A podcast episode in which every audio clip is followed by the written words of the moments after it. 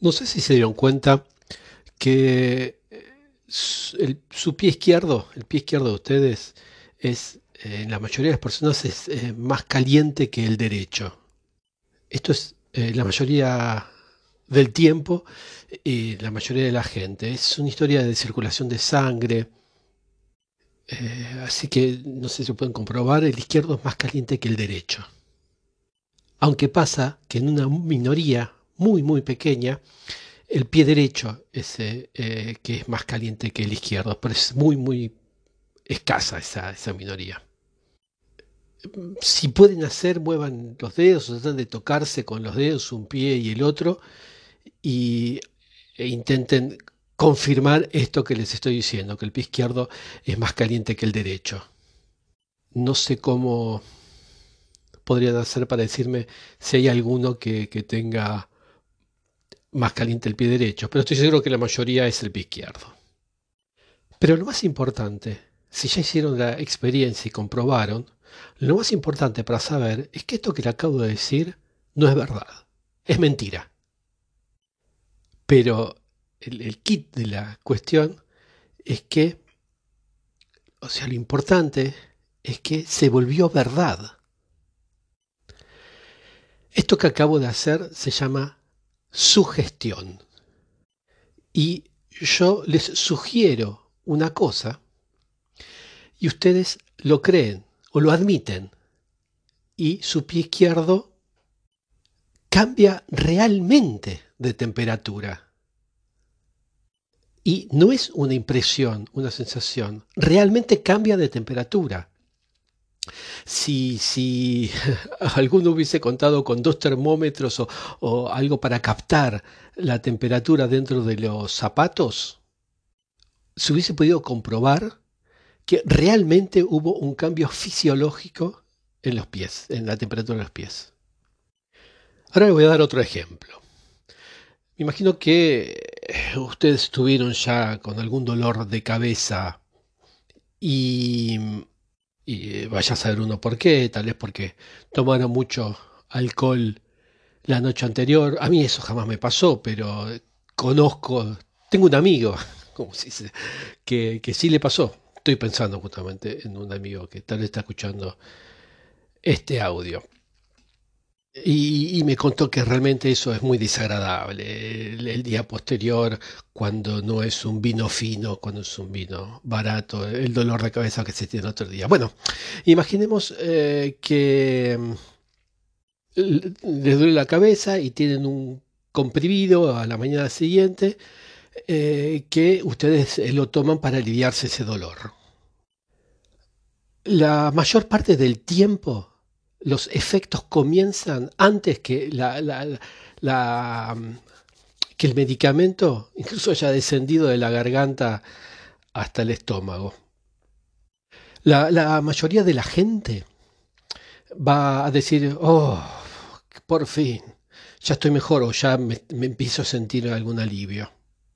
Y generalmente esto es al cabo de 5 o 10 minutos, cuando uno sabe que finalmente eh, la, reacción eh, toma muchísimo más tiempo. ¿Qué es lo que está pasando ahí? Es simplemente que nuestro cerebro reconoció el gesto. O sea, ustedes están condicionados cuando toman eh, esa, esa pastilla, cuando uno traga el agua, uno sabe que está tomando un tratamiento, porque ya lo hizo eh, otras veces, antes. Y tiene expectativas con respecto a esto. Incluso cuando uno va a buscar el, medicamento al botiquín y antes de tomarlo, uno dice, ah, esto me va a hacer realmente bien porque la verdad es que me duele mucho la cabeza. O sea, ese gesto ya de tomar eh, el medicamento antes de que acciones sobre nuestro cuerpo, ya comienza a reproducir efectos reales que va a traer el medicamento. Y esto no es de la sugestión, esto es la, esperanza que tenemos en ese eh, medicamento, o, o digamos el condicionamiento. Porque uno sabe qué efecto el medicamento nos va a hacer, nuestro cuerpo anticipa los efectos y comienza él mismo a reaccionar. Y esto no es falso o como se dice ahora, fake.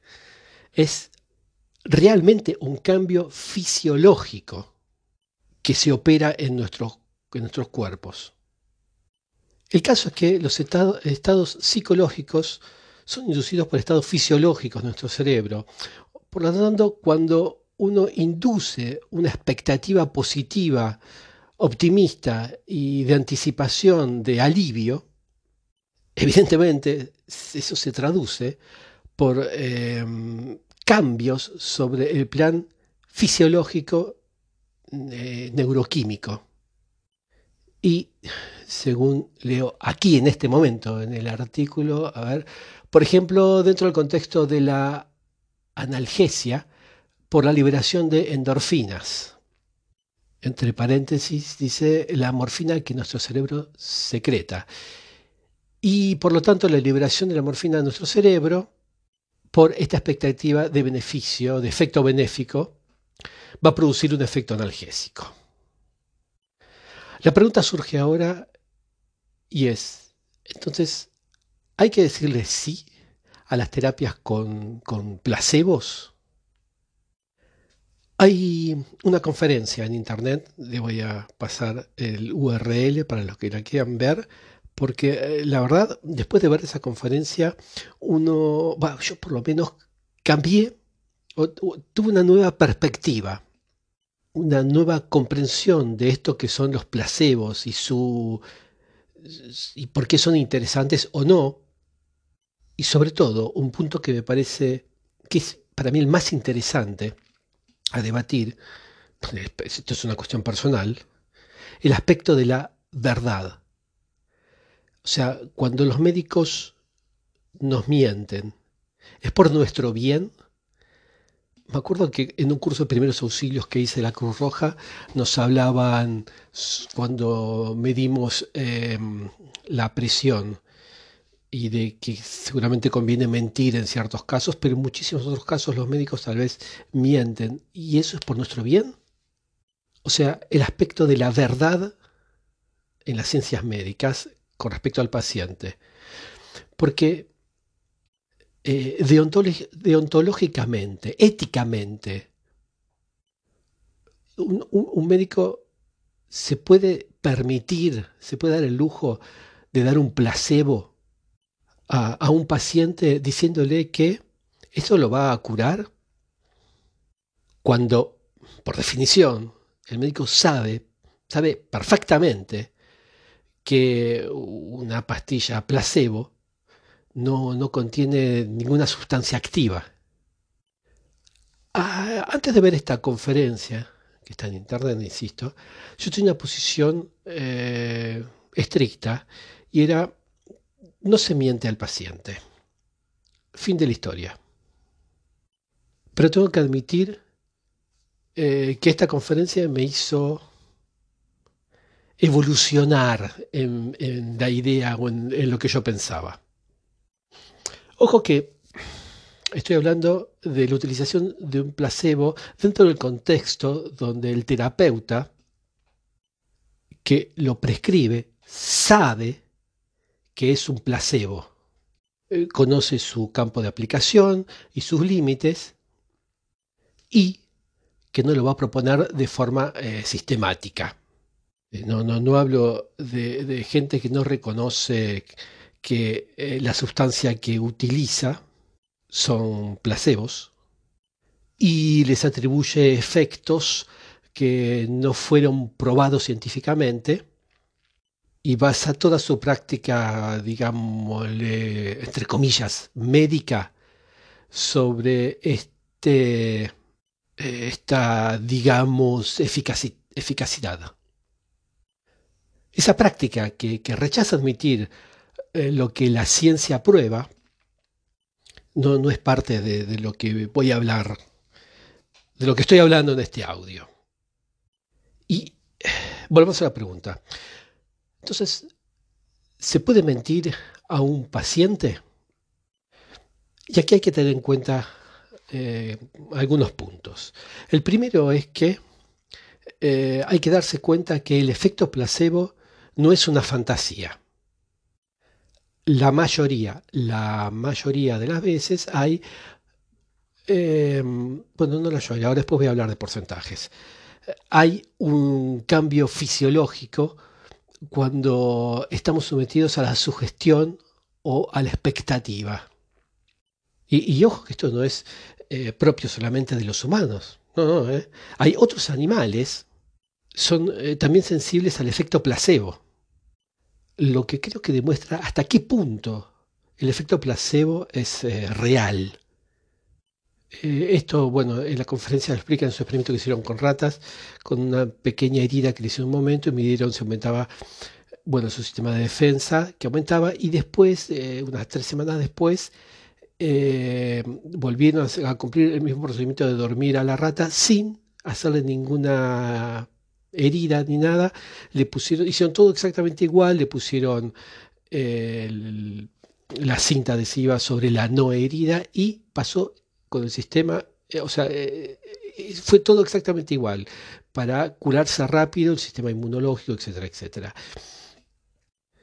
Otro punto a tener en cuenta es que el, placebo no funciona siempre.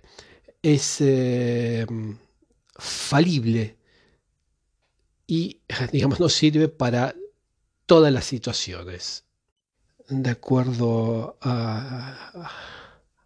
al informe, al artículo, este efecto será del orden del 30% y se podrá llegar entre el 60 y el 70 en las migrañas o depresiones. O sea, el placebo no es la panacea, pero 30% eh, mm, no está nada mal, ¿eh? Ojo que, bueno, después podemos hablar solamente del efecto placebo, porque ese 30% puede ser una cifra que está eh, subestimada, subestimada. Pero hay otro aspecto interesante a tener en cuenta de ese 30% y es cuando se medicaliza los eh, trastornos que no tendrían forzosamente necesidad de ser medicalizados. Hay un ejemplo de esta conferencia que me pareció excelente eh, y habla de la sobremedicalización. Antes uno tenía derecho a, estar melancólico o a estar triste o algunos problemas para comer menos o un, poco, un poquito glotón o, problemas de líbido pero que de un tiempo a esta parte todo se volvió una cuestión médica. Em, si, si estás mal en la escuela, es médico. Eh, si tenés problemas para dormir, dormís mucho, dormís poco, es problema médico, eh, bueno, etcétera. Y, esto no, puede ser verdad. No, puede ser que todo sea una cuestión que tenga que atender los médicos. Y es en este punto donde eh, los placebos pueden funcionar realmente muy bien. Sobre todo porque muchas veces los pacientes van al médico para que le solucione el problema, sea cual sea, aunque no sea un problema médico. Y es muy difícil salir del consultorio para un paciente sin que el médico le haya prescripto algo. Imagínense que una persona va al médico y el médico lo revisa, no tiene nada, le da unas palmaditas en el hombro y dice, mira, eh, vuelve a tu casa, descansar, tranquilízate y eso es todo. En ese momento el paciente que sale va a decir, ¿para qué Merden vine al médico. Para eso mejor hubiese ido, hubiese ido a ver a, mi abuela o, a mi madre. O sea, la ausencia de salir con una receta, con, una orden médica e ir a la farmacia después, eh, es difícil de aceptar para un paciente. Y acá viene una pregunta. En ese momento, si el médico juzga que, bueno, que no tiene nada que tiene que descansar, eh, ¿sería pertinente que le prescriba un placebo y le diga, mire, tómese esto y unos días de descanso? No sé, yo no soy médico, así que yo acá dejo la pregunta eh, en el aire, no en, en la internet.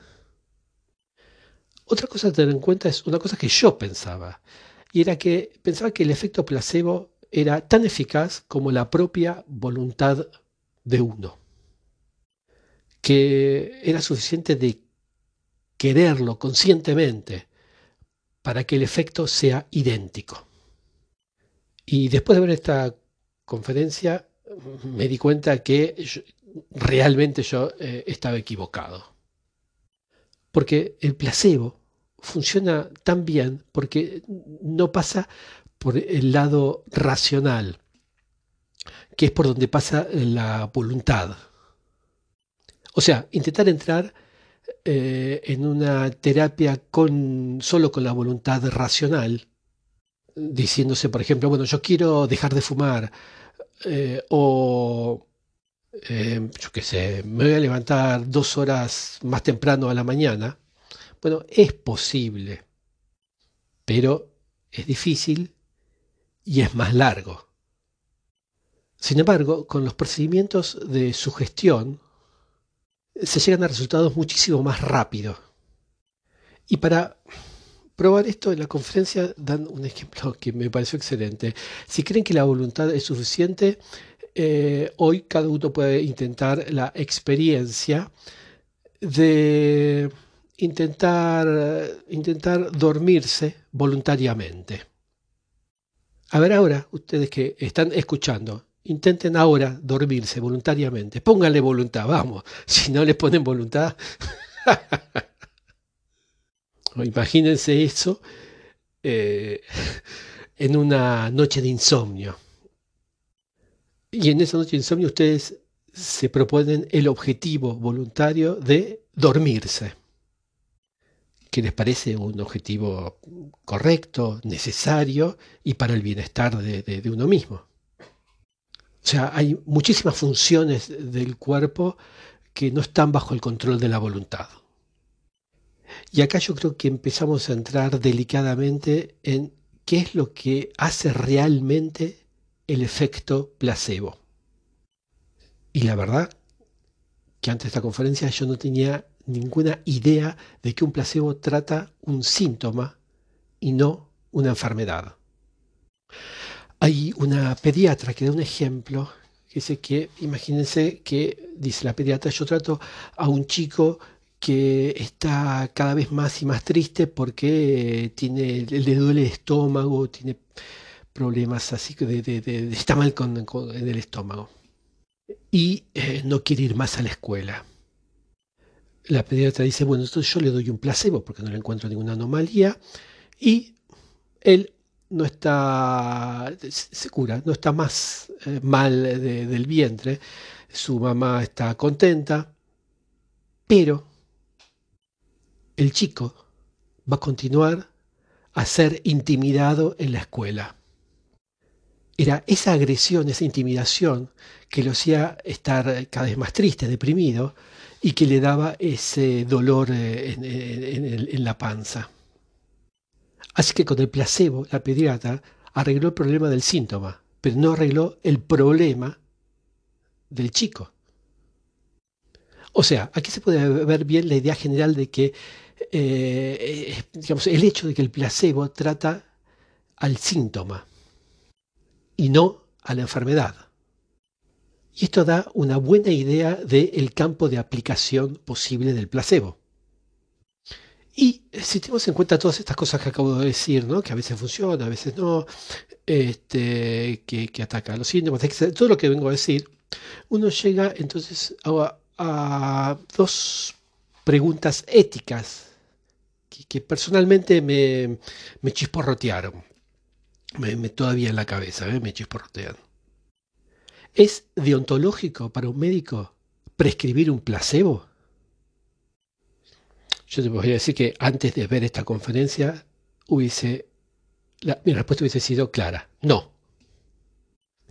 Pero después de ver la conferencia creo que sí se puede dar solamente con el interés de, mm, eh, de atacar, de, que, de trabajar sobre un síntoma y no sobre la enfermedad de fondo. Pero Si es así, y entonces se puede prescribir placebos, surge otra pregunta. Eh, ¿El médico le tiene que mentir al paciente con respecto a, las pastillas, a las píldoras que le está dando? Porque, digo, tal vez el paciente no quiere que jueguen con él y quiere eh, saber eh, que es un placebo y que le expliquen que eso funciona. O sea, por decirlo de alguna forma, eh, posiblemente el paciente quiere la, la, la magia y la ciencia, las dos cosas. Pero la verdad que no veo cómo se puede hacer para que el paciente reciba la magia y, la verdad científica. Porque a mí me parece que es eh, irreconciliable.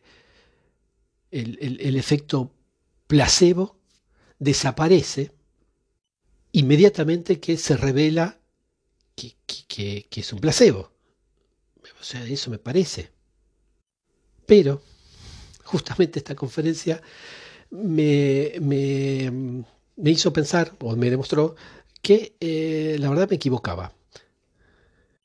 Porque ciertas investigaciones muestran que el efecto placebo puede ser eficaz incluso cuando el paciente es consciente que el producto que, que, le están dando no contiene ninguna molécula activa. Y esto la verdad que me pareció muy, muy loco. La verdad es loquísimo ya. Y, la verdad que admito que cuando leí esto, eh, que, que soy un poco escéptico todavía sobre este tema, sobre esto último. Y en todo caso soy escéptico por cuestiones personales. Pero, bueno, se lo diría a otras personas que en otras conversaciones me dieron ejemplos personales.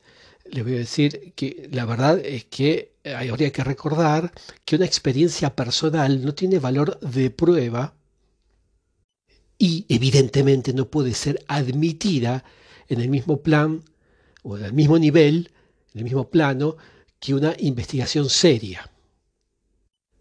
Pero finalmente, eh, yo estoy hablando yo, así que en eh, mi experiencia personal eh, en, este, en este aspecto contribuye a mantener mi escepticismo sobre este último tema, sobre este último tópico que, traté. Pero justamente si me pongo a pensar, y bueno, acá yo voy a redundar sobre lo mismo, ¿no? Si mi médico me da un placebo y no me dice que me está dando un, placebo, yo creo que sería asqueroso. Eh, porque ah, me engañó. Eh, incluso si yo sé que lo hacía por mi bien. Pero volvemos al, tema de si eh, los médicos nos mienten es por nuestro bien. Y lo pongo en otro plano, ¿no? Imagínense eh, cuántas mentiras le dijeron a sus hijos para sacarlos de una realidad tal vez posible, pero excesivamente trágica. O sea, muchas veces uno le miente a los hijos para que estén mejor, para que se reconforten, para que vivan mejor. O sea, yo no me puedo meter mucho porque no conozco mucho esta deontología médica en la relación entre el médico y el paciente con respecto a, la, a mentirle, pero tal vez hay un modelo demasiado ingenuo ¿no? de, de ser eh, iguales, de que el médico te tiene que decir siempre la verdad, cuando en realidad sabe mucho más que vos y sabe otras cuestiones, bueno, para los no médicos como yo, ¿no? sabe otras cuestiones que también implican una cuestión de salud que te va a beneficiar. O sea, un médico tiene una responsabilidad diferente a la nuestra, tiene conocimientos sobre todo diferentes, pero sobre todo tiene la responsabilidad ética de ayudar al paciente a que se cure. En fin, es cierto que un paciente tiene que tener una confianza ciega a su médico. O bueno, si bien es parcial, ¿no? Porque uno no sé si le tiene 100% de confianza, pero que se acerque al 90 y pico, por lo menos, ¿no? Pero insisto, ¿le puede prescribir de forma así mentirosa un placebo en base a la ignorancia de las personas? Y e insisto, después de todo lo que le expliqué y después si, si ven la conferencia van a, entender cuál es, dónde está el interés eh, del placebo en una medicina que utiliza, que, lo utiliza como, como un útil, ¿no? como un elemento más. Pero trabajar sobre la ignorancia eh, de, de la gente y de la ausencia del espíritu crítico, yo creo que trae un problema fundamental de ética. Y esto va más allá del aspecto médico. Bueno, en fin, me puse a hablar un montón. Después de ver esta conferencia me quedó, me esas, esas cuestiones por, por comentar.